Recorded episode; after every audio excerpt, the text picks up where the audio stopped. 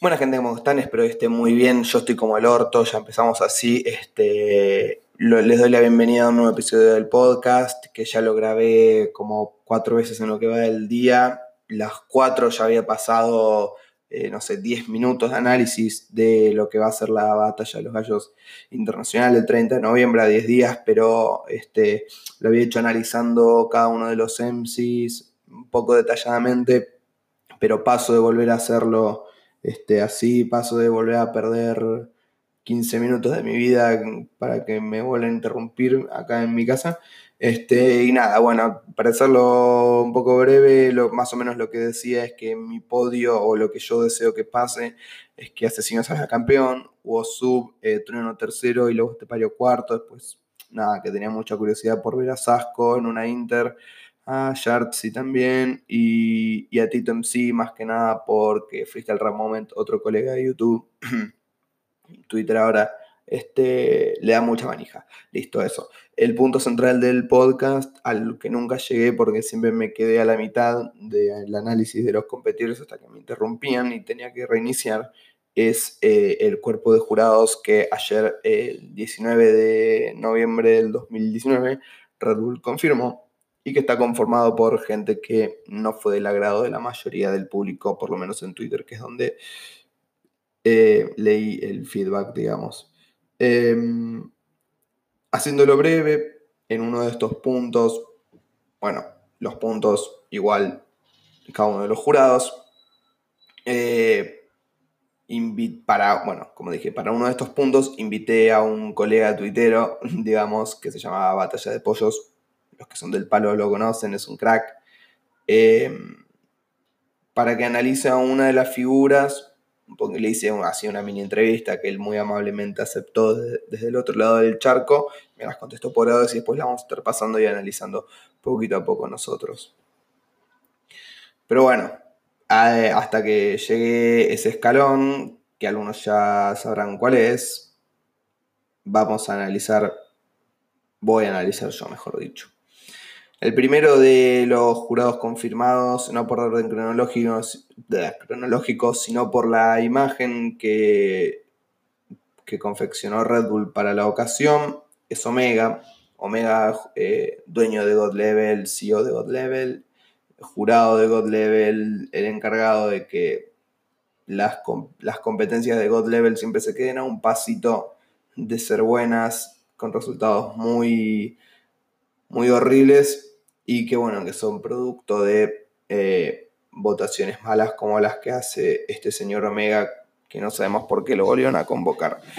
Eh, es el típico jurado que no, que no se logra dilucidar bien cuáles, eh, cuáles son las cuestiones que pondera a la hora de analizar una batalla y que cuando tenés algún atisbo de que puede llegar a votar esto por lo que la información que habías recolectado después vota lo contrario, así que eh, es una incógnita, Omega. Eh, le gustan el tema de las recicladas, ¿viste? No, si no, no se entiende, bueno, relleno, si no, no se entiende cómo es que Force llegó eh, a semis en la última God Level, pero bueno.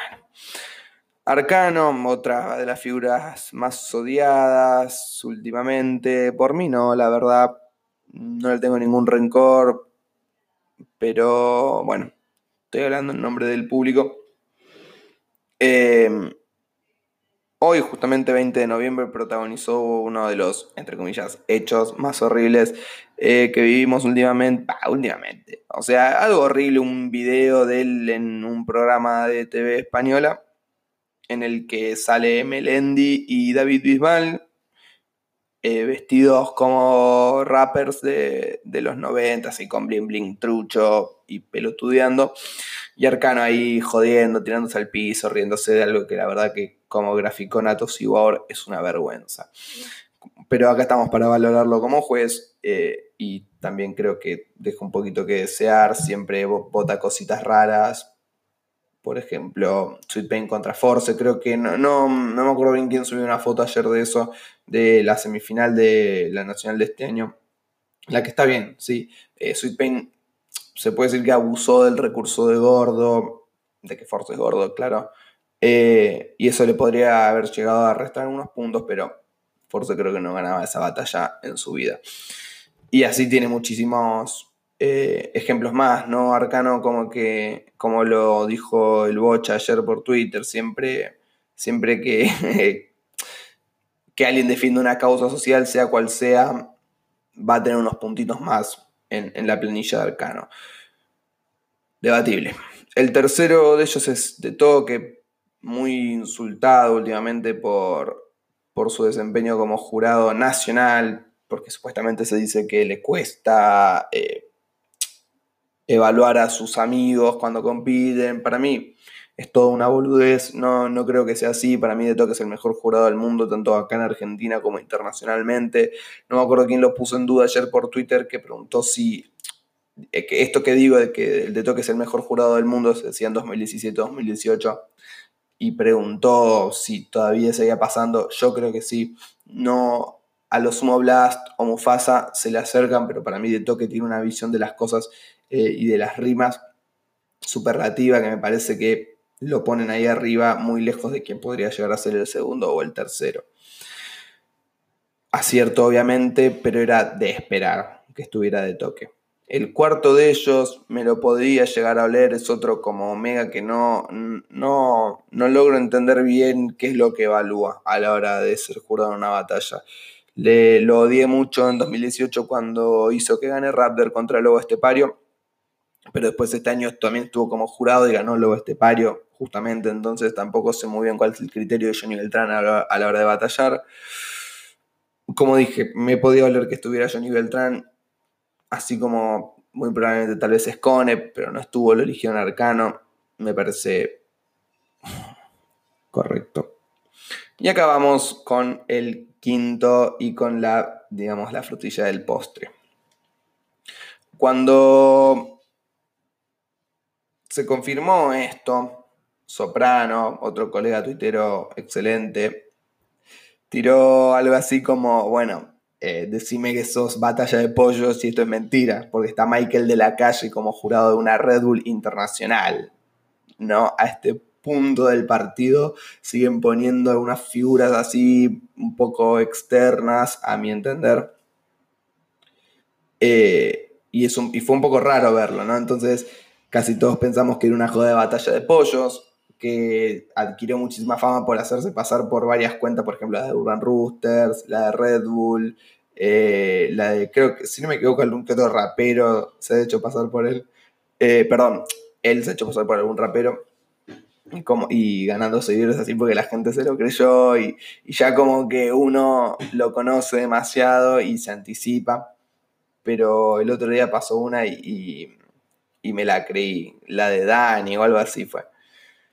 Que volvía a las batallas. Em, pero bueno, quinto jurado Michael de la calle, al que Batalla de Pollo justamente fue el único que leí decir que era un acierto esto. Bueno, increíblemente en el medio del, otro, del otro archivo de audio, me volvieron a interrumpir. Eh, pero saben que eh, vamos a seguir. Eh, show must go on.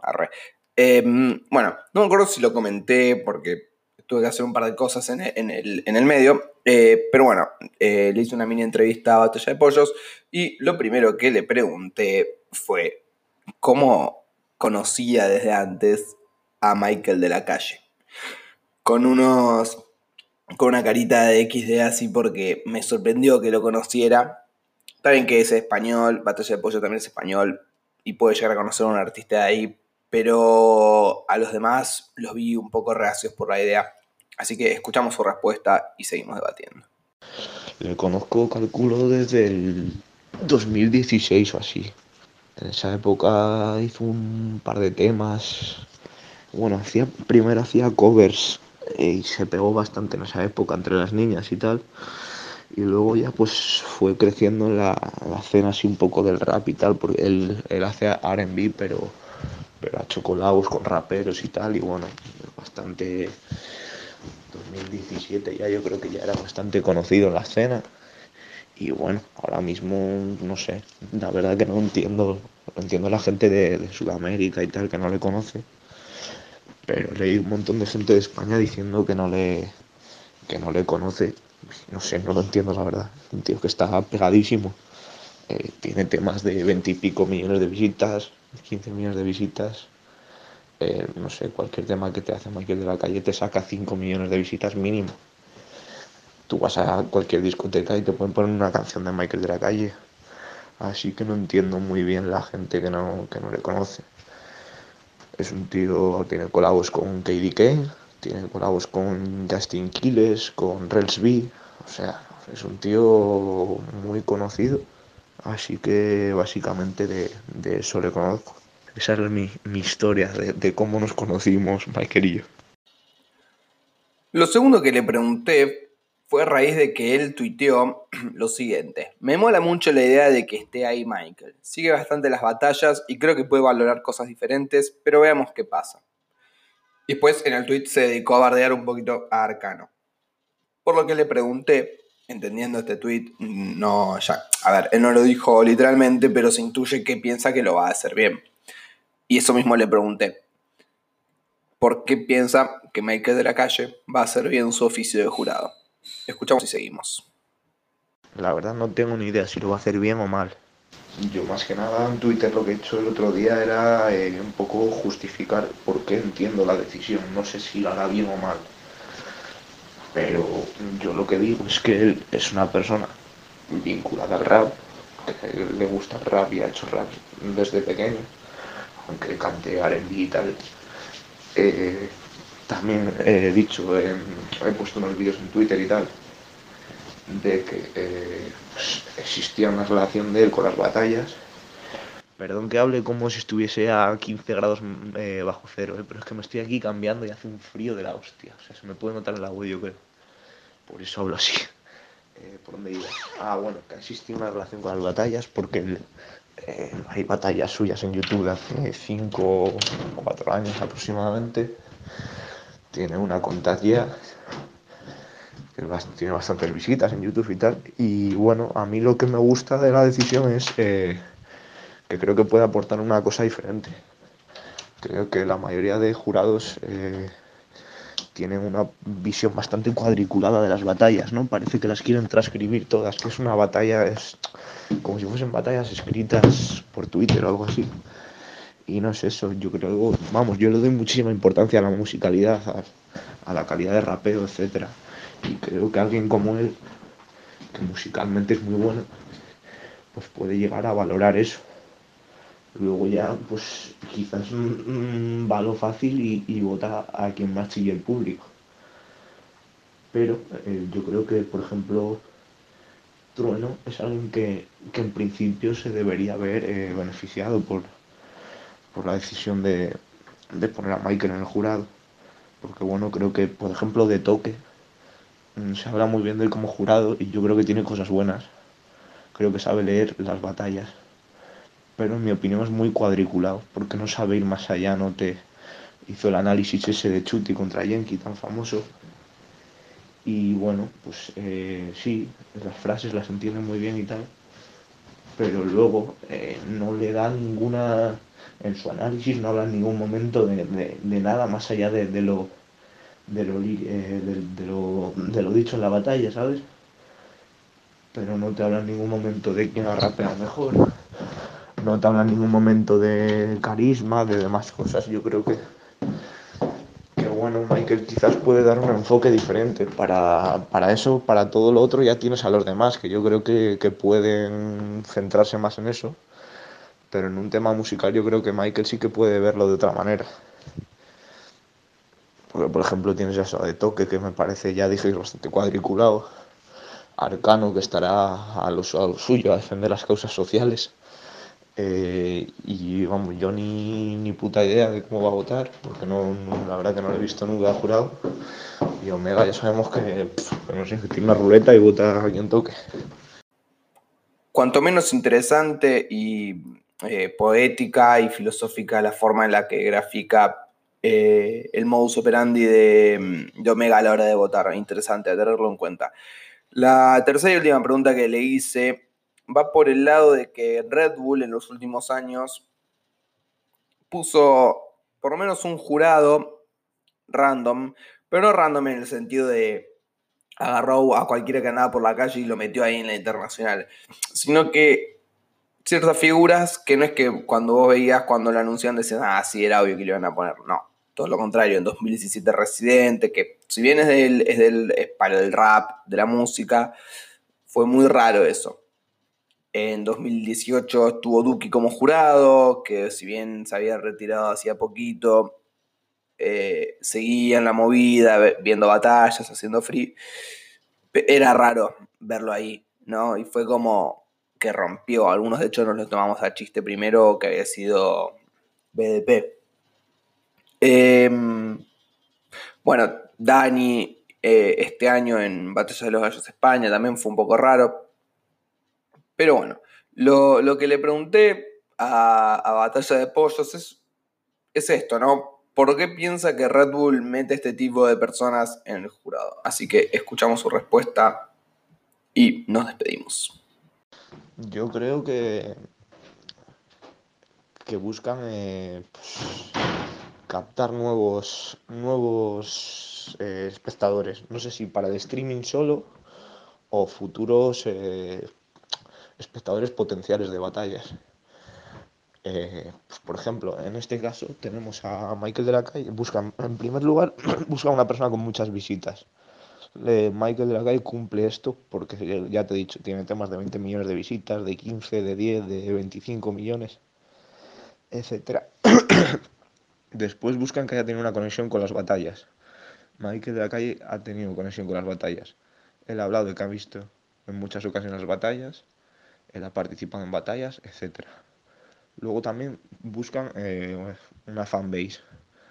Eh, Michael de la Calle tiene mucha fanbase de niñas de 15, 16, 17 años que son eh, espectadores potenciales de, de la batalla.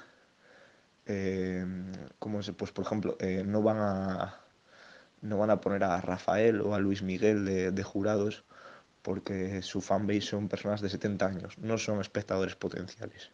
¿Qué pasa aquí? niñas de 16, 17 años dicen, ah, está Michael calle en directo, tal, vamos a verle, qué guapo es, no sé qué tal. Eh, vamos a ver cómo lo hace de jurado, sin tener ninguna, sin tener ningún conocimiento de batallas. Ya te dan eh, un espectador más en el streaming. Aparte de eso, viendo el streaming puede pasar una cosa, que les guste y que se enganchen. Entonces puedes ir sumando, aparte de los espectadores del streaming en el directo, puedes, eh, puedes conseguir eh, futuros espectadores para futuros eventos y nueva fanbase. Entonces, pues eso, yo creo que buscan las tres cosas que he dicho. Que haya tenido alguna relación con las batallas, que tenga pues una fanbase bastante considerable y que la fanbase de, que hemos dicho, pues, pues que tenga una edad, pues no sé, entre 15 y 25 años, que son la gente que puede ver las batallas, ¿no? Y bueno, creo que, esto sería todo. Eh, perdón por mi voz, estoy con un poco de catarro y no sé, parezco parezco faina después de inhalar, de inhalar helio.